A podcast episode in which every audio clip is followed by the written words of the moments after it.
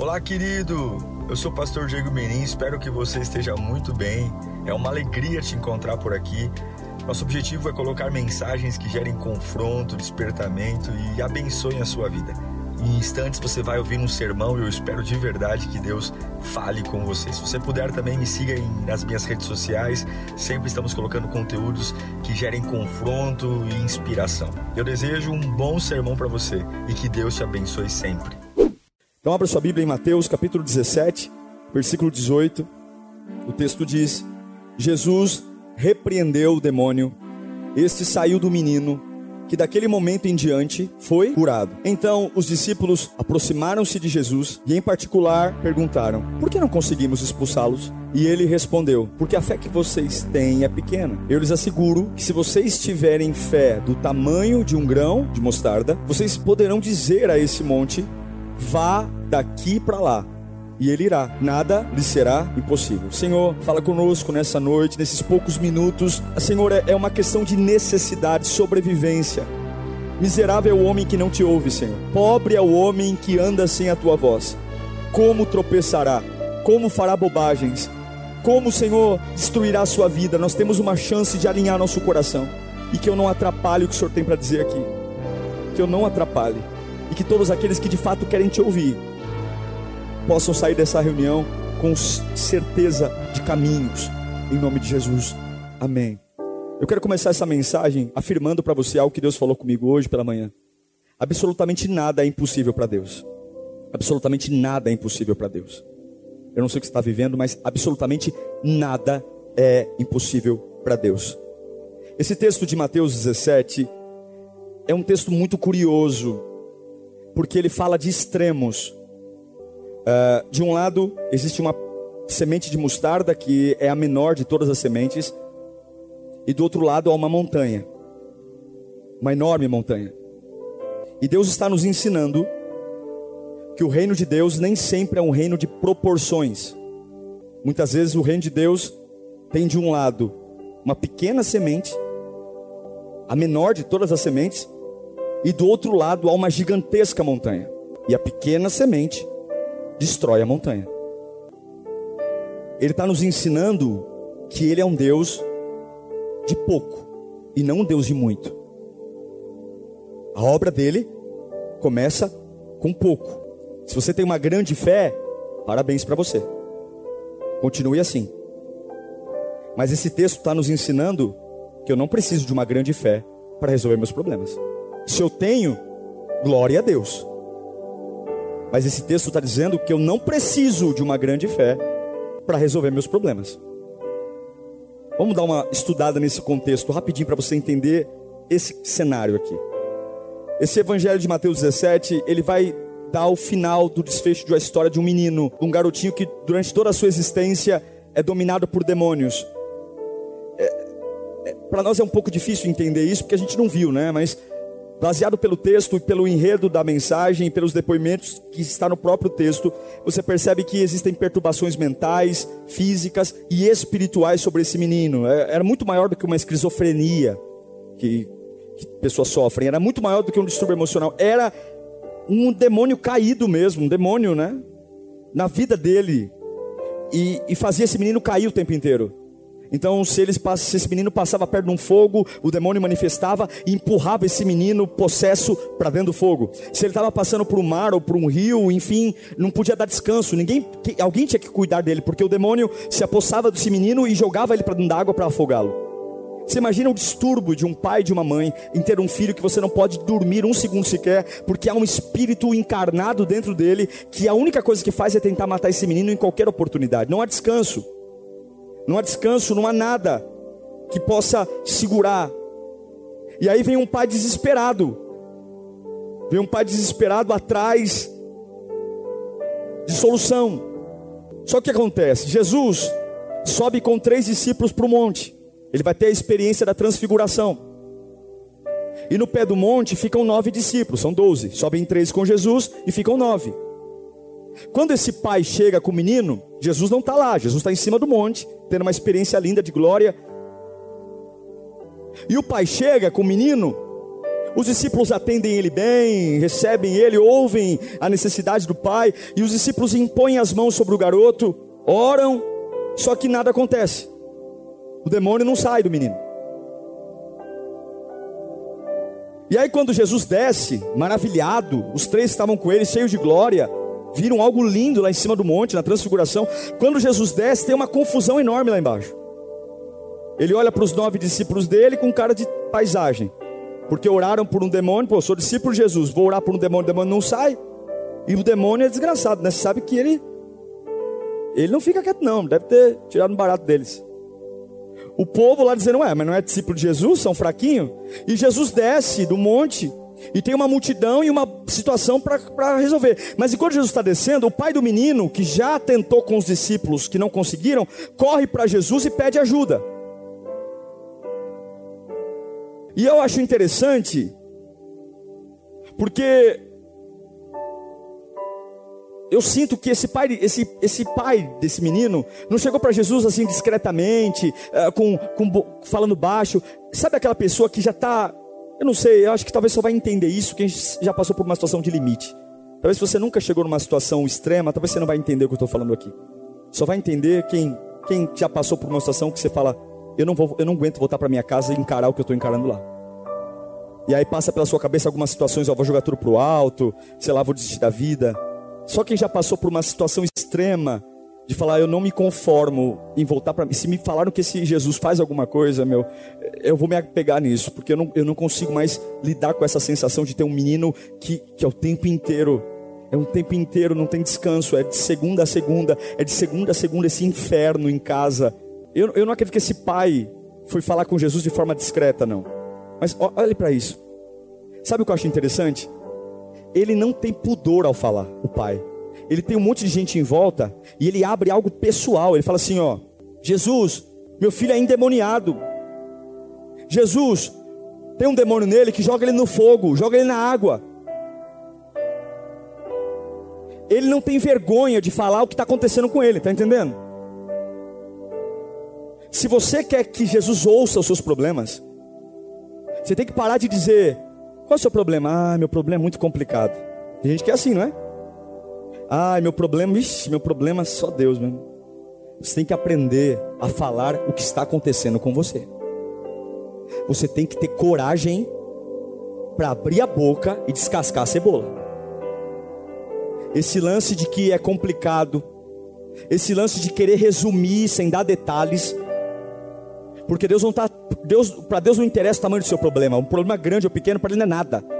Para Deus interessa o quanto você está disposto a encarar o que você está enfrentando, sem maquiagem e sem firula e sem cortina. Esse pai já tinha dado errado a oração dos discípulos.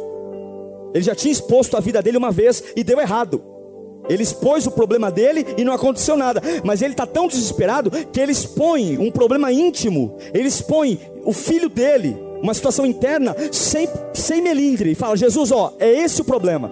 Antes de ser curado, tem alguns problemas que nós temos que aprender a falar deles com clareza. Tem algumas coisas que estão erradas que nós temos que ter clareza de falar o que está acontecendo sem resumir, ir direto ao ponto. Tem que ter clareza o que está acontecendo. Quando Jesus perguntar o que está acontecendo com você, não dá para falar, ah, é difícil. Não, fala. Fala onde está o problema, onde está o câncer. Fala o que, que é que está fazendo tua casa ser um inferno. Reflita. E aí depois que o pai fala, Jesus cura o menino. Expulsa o demônio, o demônio vai embora. Só que agora acontece um fenômeno. Os nove discípulos que ficaram embaixo enquanto Jesus estava lá em cima, que tentaram expulsar o demônio e não conseguiram, agora tem uma pulga atrás da orelha. E eu tiro o chapéu para esses nove discípulos, porque eles tiveram coragem de perguntar para Jesus onde foi que eles erraram. Eles chamaram Jesus no canto e falaram: Jesus, o senhor pode me explicar por que, que eu tentei expulsar e não consegui? Eu tiro o chapéu para eles, porque a maioria das vezes, quando a gente falha, a gente assume a culpa mas não faz autópsia porque errou. A gente assume a culpa, mas segue adiante. Não para para analisar. Eu tiro o chapéu para esses nove discípulos, porque eles estiveram no meio do fracasso deles, a capacidade de falar com Jesus do fracasso deles e pedir uma explicação do porquê eles fracassaram. Você já parou para perguntar para Deus por que, que você fracassou? Ou você ignorou seus fracassos? Todo fracasso precisa levantar uma pergunta, irmão. Você não pode fracassar em algo na sua vida e fazer cara de paisagem e seguir adiante. Você tem que fazer autópsia. Por que, que você faz autópsia num corpo? Já morreu. A autópsia vai ressuscitar o defunto? Não. Mas a autópsia vai entender a causa-morte. E talvez essa causa-morte ajude outras pessoas a não morrer da mesma coisa. Pode identificar uma doença diferente. Se você não fizer questionamentos do porquê você fez tudo certo e não conseguiu, veja, os discípulos, os nove discípulos, eles não fizeram nada errado, eles oraram. Eles tiveram atenção com aquele garoto. Tem hora que você vai fazer tudo certo e ainda assim vai dar errado. E quando alguma coisa der errado, você tem que perguntar para Deus. Se era para conseguir, era para expulsar o demônio e não conseguiu, não segue adiante não. Jesus vem cá. Já falei mesmo, estou envergonhado, não deu certo, mas só pode me ensinar onde foi que eu errei? Tem gente que não para em lugar nenhum e nunca parou para refletir do porquê que ele não para em lugar nenhum. Tem gente que não dá certo em relacionamento nenhum. Vai casando, desmanchando, casando, desmanchando. Quando é que você vai parar para perguntar para Deus por que, que teus relacionamentos não dão certo?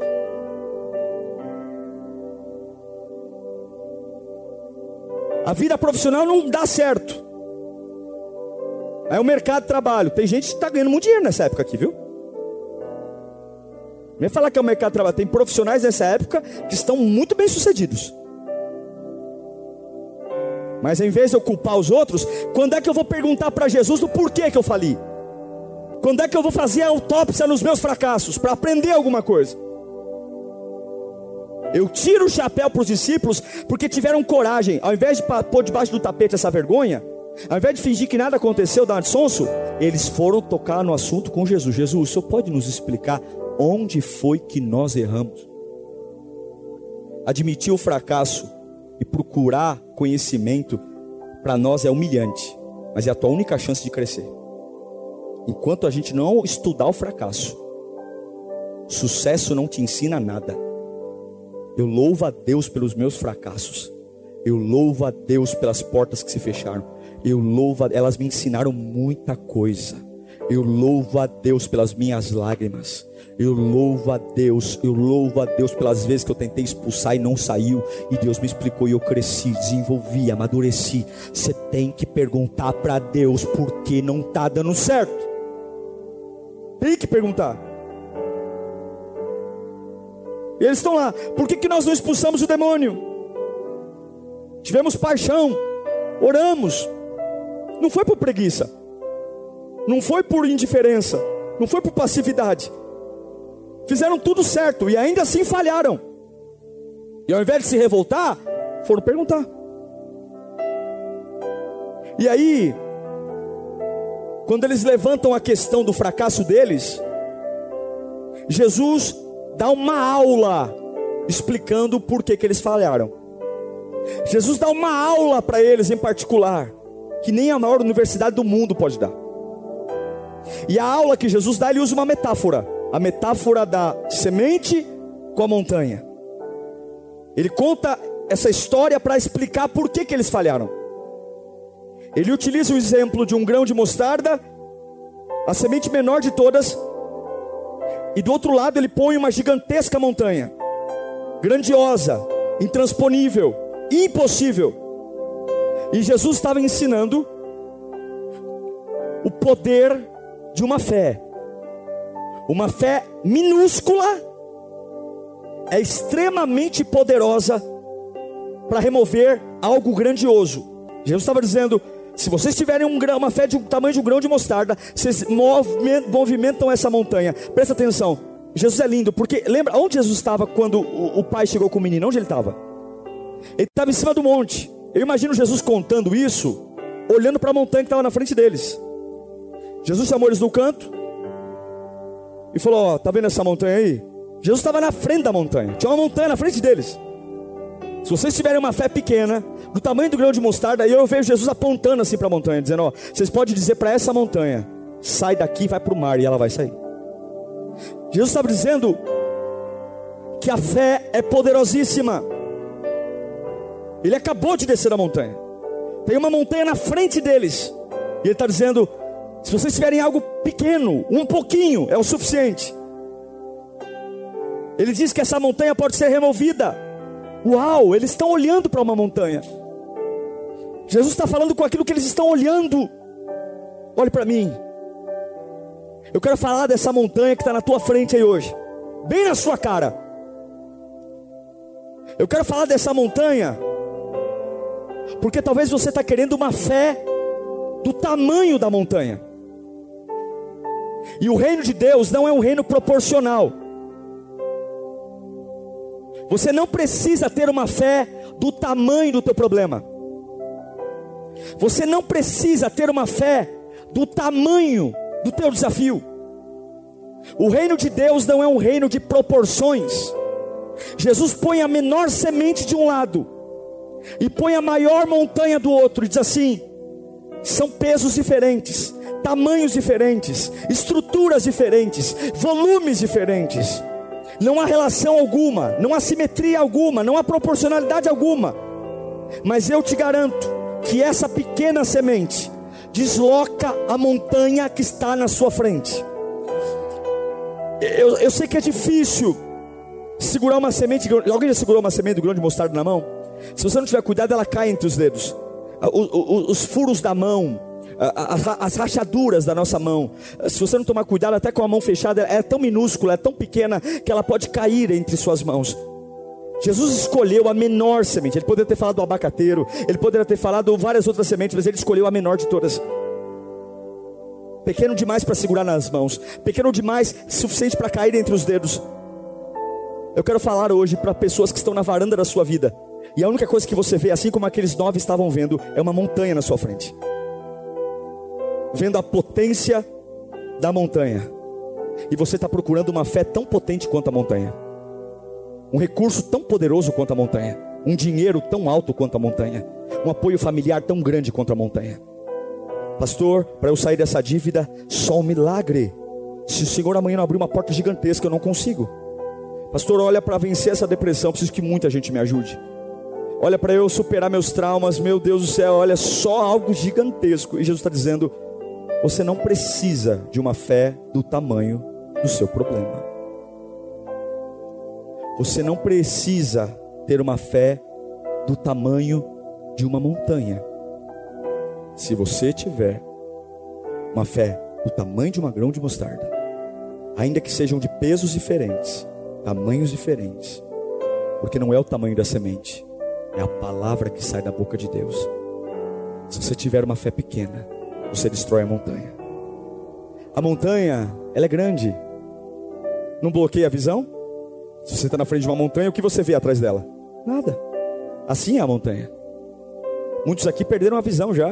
Não tem visão de futuro. Não entendem nada. A montanha não te deixa ver o amanhã. É terrível. Terrível. E aí você vai fazer campanha, porque você acha que para vencer essa montanha você precisa fazer muito diante de Deus. Ah, pastor, agora diante do meu desafio, eu vou jejuar 40 dias sem parar. Não, agora diante do meu desafio, eu me comprometo, vou doar todo o meu salário. Não, diante do meu desafio, pra, eu vou fazer um voto com Deus. Diante do que eu estou para enfrentar, pastor, agora eu estou no tudo ou nada. Vou pegar uma arma grande espiritual aqui. Vou estou levantando todo dia, 4 horas da manhã para orar que eu estou em batalha. Você quer uma fé grande? Para quê? Para que isso? Se você tem uma grande fé, parabéns para você. Mas para vencer o que você está enfrentando, você não precisa de uma grande fé. Fé não tem nada a ver com grandes coisas. Fé é o poder do pouco. O pouco que você não subestima o pouco que você não joga no lixo, o pouco que é maior que a sua dor. A dor é maior que a semente, mas no meu coração o pouco é maior do que a montanha. Na minha língua a montanha é enorme, mas na minha língua predomina a pequena semente. No meu travesseiro As minhas lágrimas não são para a grandeza da montanha, as minhas lágrimas são para a pequena semente que eu carrego. O meu coração até pode estremecer, mas eu não deixo que a montanha predomine. Ela é imponente, ela é grande, mas eu não preciso de algo do tamanho dela. A sua fé não precisa ser do tamanho do seu problema.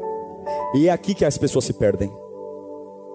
Porque você está lutando por algo que você não precisa, trazendo um peso que você não precisa, tentando ser quem você não é, trazendo uma carga e transformando o reino de Deus que era para ser leve, prazeroso, quase no engodo, um sacrifício de tolo, carregando uma cruz que não precisa, sendo alguém que você nem é, tentando tocar o coração de Deus por ferramentas que ele nem olha tentando impressionar Deus. Impressionar com o que, meu? Se ele vê teu coração, vê meu coração.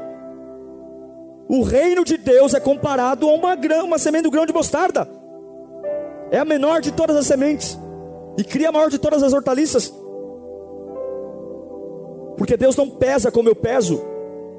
Deus não mede como eu meço. Deus não dá o jeito que eu dou o jeito. Montanha não é sobre o que você vê.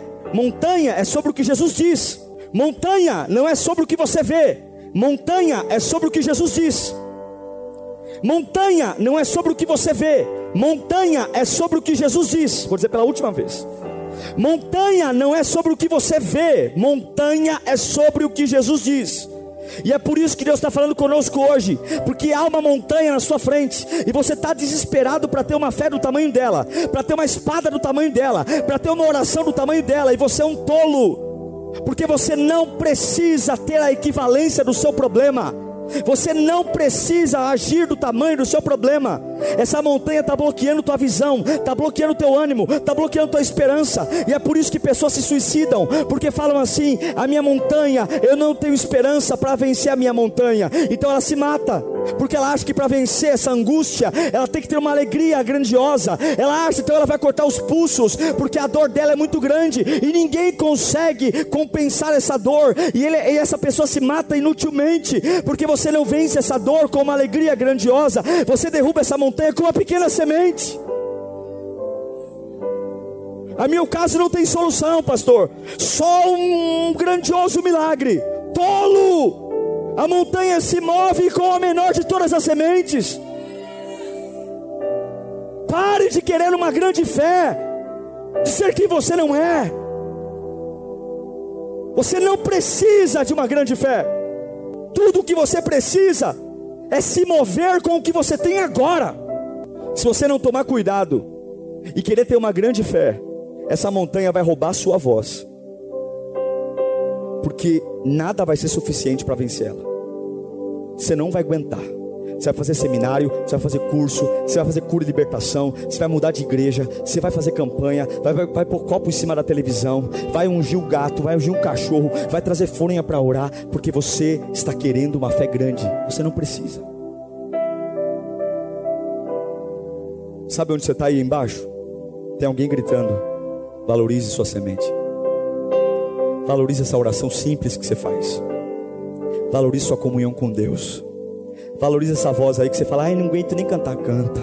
Valorize a pequena semente. Você vai olhar para essa montanha hoje e vai dizer, sai da minha frente. Você não precisa ter anel no dedo, você não precisa ter carteirinha de pastor, você não precisa ter teologia, você só precisa honrar a pequena semente e ter ela no seu coração. Não desvalorize a semente. Sabe por quê? Quando Jesus aponta para aquela montanha, ele está dizendo alguma coisa. Montanha não tem crescimento. A montanha tem o tamanho que tem, ela não cresce mais. Montanha cresce? Hã? Não, diminui. A montanha, ela está no limite dela. Agora, a semente minúscula, pequena, ela não está no limite. A semente minúscula e pequena, ela tem vida nela. A montanha é morta Agora a semente carrega vida. Ela começa pequena. A montanha já começa grande, mas ela não tem mais nada para fazer. Ela é morta. Ela não tem para onde ir. Agora a semente que começa pequena, ela fica pequena? Não. ela germina, ela vai brotando e daqui a pouco uma planície inteira está forrada de hortaliças de mostarda. A semente é vida, a montanha é morta.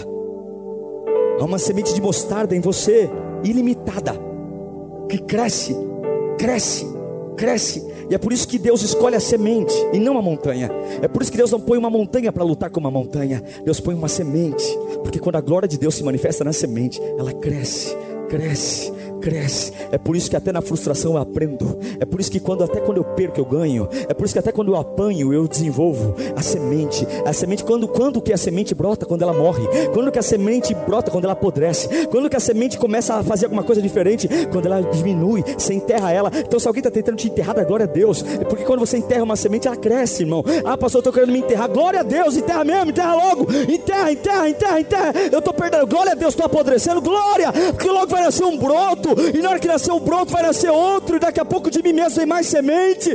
E a montanha, coitada, ela é grande, ela é pesada, mas ela está no limite, ela não faz mais nada. Quem cria é Deus, Satanás, coitado, ele não pode fazer mais nada. As armas dele são repetidas, mas eu e você para cada manhã um novo de Deus. Eu e você para cada manhã há um cheiro novo. Satanás tem o mesmo cheiro da queda. Satanás cheira a mesma podridão do dia que ele traiu a Deus. Ele cheira igual, mas o meu Jesus Cristo, Ele não repete o pão. O pão de hoje vem hoje, o pão de amanhã vem amanhã, o pão de mês que vem vem mês que vem. Eu sou diferente, eu sou especial. Eu não repito unção, eu não repito culto, eu não repito adoração. Eu não preciso armazenar nada. Eu gasto tudo, porque amanhã vem tudo de novo e com porção dobrada. Eu não armazeno oração, eu não armazeno unção, eu queimo tudo, eu gasto tudo, porque amanhã vem porção dobrada. Eu declaro sobre a sua vida hoje, a sua fé pode ser tão pequenininha, e você fala, a montanha é gigantesca. Hoje, tira os olhos da montanha e olha para o pouco que você tem. Você não precisa ser um super-homem, você não precisa ser uma imbatível, você não precisa ser um santarrão da vida, você não precisa ser uma pessoa irrepreensível. Você vai falhar, vai falhar hoje, vai falhar amanhã. Você só precisa olhar para você e dizer: Eu não preciso ter uma fé do tamanho do meu problema, eu só preciso olhar para aquilo que eu tenho e usar da melhor forma possível. Eu não consigo cantar no louvor, mas eu vou cantar aí no banco. Eu não consigo fazer muita coisa, mas eu vou fazer o que posso. Eu que eu posso fazer hoje, o que eu posso fazer, eu vou fazer. Você entende isso ou não? É impressionante a diferença do tamanho da explicação que Jesus dá. Quando eu li essa palavra hoje, meu coração, eu, eu já tinha lido essa mensagem várias vezes, nunca tinha parado para prestar atenção nisso, na relação de desproporção entre problema e a fé. Eu não sei se você está entendendo, mas Jesus está ensinando que você sempre vai receber algo desproporcional. Jesus sempre vai te entregar algo desproporcional. Você sabe por que, que os discípulos falharam? Os nove? Imagine o pai trazendo o menino. Imagine o pai trazendo o filho endemoniado. Aquele menino, desde a infância, Satanás se apoderou dele. Imagine o diabo cheio de si. Talvez o menino veio babando, uma voz distorcida, com as mãos, as mãos envergadas. E por trás daquele menino, o pai dizendo: Olha, esse meu filho aí há muitos anos, já tentei de tudo. Levei no templo, procurei tudo que você puder imaginar. E Satanás babando, rangendo os dentes, se mostrando alguém superior. Sabe qual o erro dos discípulos? Tentarem expulsar o demônio, tentando fazer algo grandioso também. Satanás talvez os intimidou tanto, os intimidou tanto, dizendo que era, rangendo os dentes, gritando, jogando o menino no chão, que os discípulos talvez pensaram que para expulsar aquele demônio eles teriam que fazer algo grandioso. E esqueceram de uma única coisa: de crer. Talvez se preocuparem em falar bonito, talvez se preocuparem em falar mais alto que o demônio, talvez se preocuparem em gritar, levantar as mãos, impressionar todo mundo, e se esqueceram que a fé não é o movimento de grandes coisas. A fé é o movimento de pequenas coisas. A fé é o poder do pouco. O nosso Deus é o Deus do pouco. A obra começa com pouco. Olha que interessante. Eu vejo todos vocês aqui. Eu vejo o Rafael tocando teclado, eu vejo o pessoal do marketing ali em cima, eu, vejo é, o pessoal que está lá fora. Só que eu não me vejo. Os meus olhos não estão apontados para mim, meus olhos estão apontados para frente. Para eu me ver, eu tenho que pegar no espelho, certo? Eu não me vejo, vocês me veem. Eu não me vejo. Para eu saber se como eu estou fisicamente, eu preciso ou que você me diga ou que eu pegue um espelho, mas eu não me vejo. Eu sou a única pessoa que não me vejo. Nossos olhos são apontados para frente. E na frente deles o que tinha? Uma montanha. Nossos olhos estão apontados para a montanha. E sabe qual é o problema? A gente não se observa muito, porque se eu não me vejo e vejo os outros, eu não sou especialista de mim, eu sou especialista dos outros. E muitas vezes eu não paro para me ouvir. E como eu não me vejo, talvez eu pergunte para algumas pessoas: o que, que você acha? Tá bom? Não tem um espelho aqui, o que você acha? Combinou? Tem alguma coisa fora do lugar aqui? Enquanto a gente faz isso com a roupa, tá tudo bem. Mas talvez algumas pessoas falem: o que, que você acha de mim? Ah, eu acho que você é muito inseguro. Como eu não paro para olhar no espelho, poxa, sério mesmo? Você me vê inseguro? Puxa, sou inseguro, hein? Ô meu, você é muito medroso, cara. Pô, sério mesmo? Você vê isso em mim? Cara, não, nunca parei para olhar no espelho, mas eu acredito em você. Puxa, sou medroso então? Não, você é um cara que começa e não termina, você não tem palavra. Não, não, você, ixi, meu, esquece, você é, você é frágil. Você não aguenta nada. Pô, sério, cara, que eu não aguento nada. E daqui a pouco, como eu não olho para mim, meus olhos estão projetados para a montanha, eu fico hum, moldando quem eu sou pelo depoimento das pessoas que me veem, porque vocês estão me vendo, eu não me vejo. Esse é o problema dos discípulos. Eles estão olhando para um garoto endemoniado. Os olhos deles estão apontados para uma montanha. E eles estão atrás de algo equivalente à montanha. E eles só não conseguem olhar para saberem quem eles são. Talvez você está aqui hoje, e além de você ter uma montanha muito grande à sua frente, você não sabe quem você é. Talvez a sua pequenez que você despreza, você considera ela estúpida, porque as pessoas falaram que você é estúpido, você é burro. Então, a sua semente é uma semente que você repudia. Se ama todo mundo, só não ama você. Tem pessoas que não suportam ficar sozinhas consigo mesmo. Gastam todo o dinheiro do mundo para ficar um dia inteiro num shopping. É apavorante quando está sozinho com ele mesmo. Tem pessoas que se sujeitam até serem abusadas para ter uma companhia a qualquer preço. Para eu ter uma companhia, eu me sujeito até fazer o que eu não quero, desde que eu não fique comigo mesmo, porque o que falaram que eu sou é apavorante. E Jesus está dizendo: quer tirar essa montanha? Você vai ter que olhar para você, e você vai ter que pegar o pouco que você tem e colocar acima de tudo que você está olhando. É a tua única chance. A gente foi treinado na, na, na vida para o poder da equivalência. Grandes exércitos, eu venço com grandes exércitos. Grande dívida, com grandes empréstimos. Grandes agiotas. Grandes avivamentos, com grandes cursos, grandes unções. Uma grande cura, um grande bispo, um grande apóstolo, um grande pastor. Nós sempre vencemos o grande problema com uma grande ação. E aí vem Jesus dizendo: você vence, vence um grande problema com a menor de todas sementes. Repita comigo: o reino de Deus não é um reino de proporção.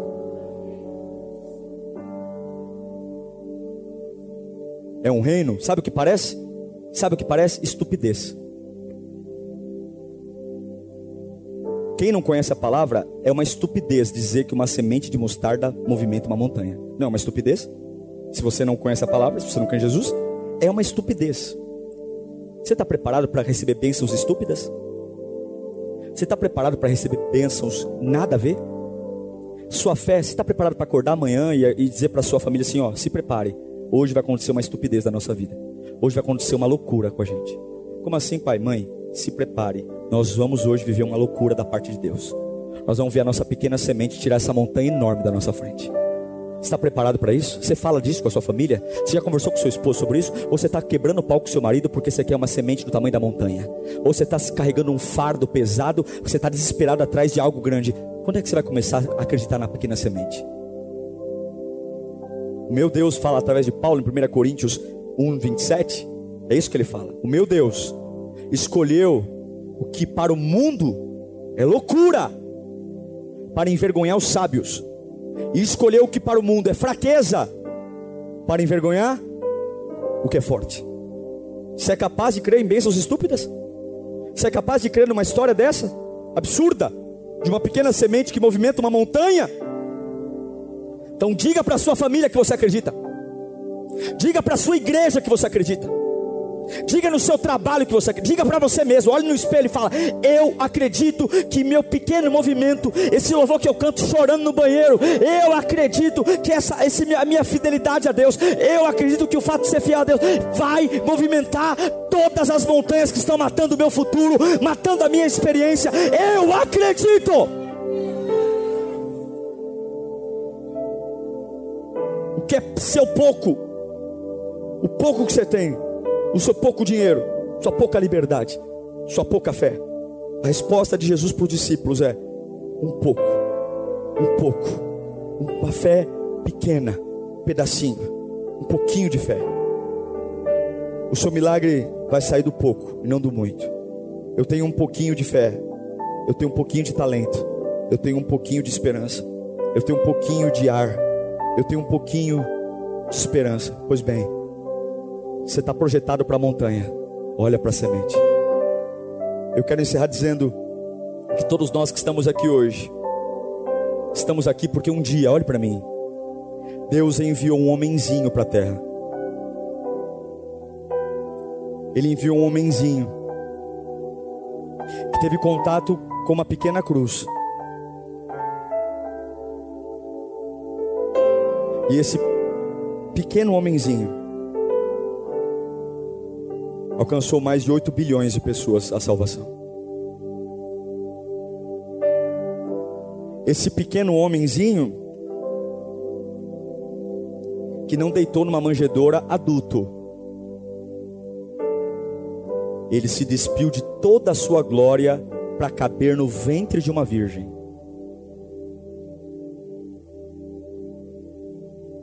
Ele não deitou adulto numa manjedoura, ele deitou bebê pequeno, frágil, dependente. E do outro lado, Satanás, grande, um terço dos demônios, assustando. De um lado, um bebezinho, de outro lado, Satanás, roubando matando e destruindo. Mas nunca esqueça: na semente, a vida. A montanha, por maior que seja, está morta.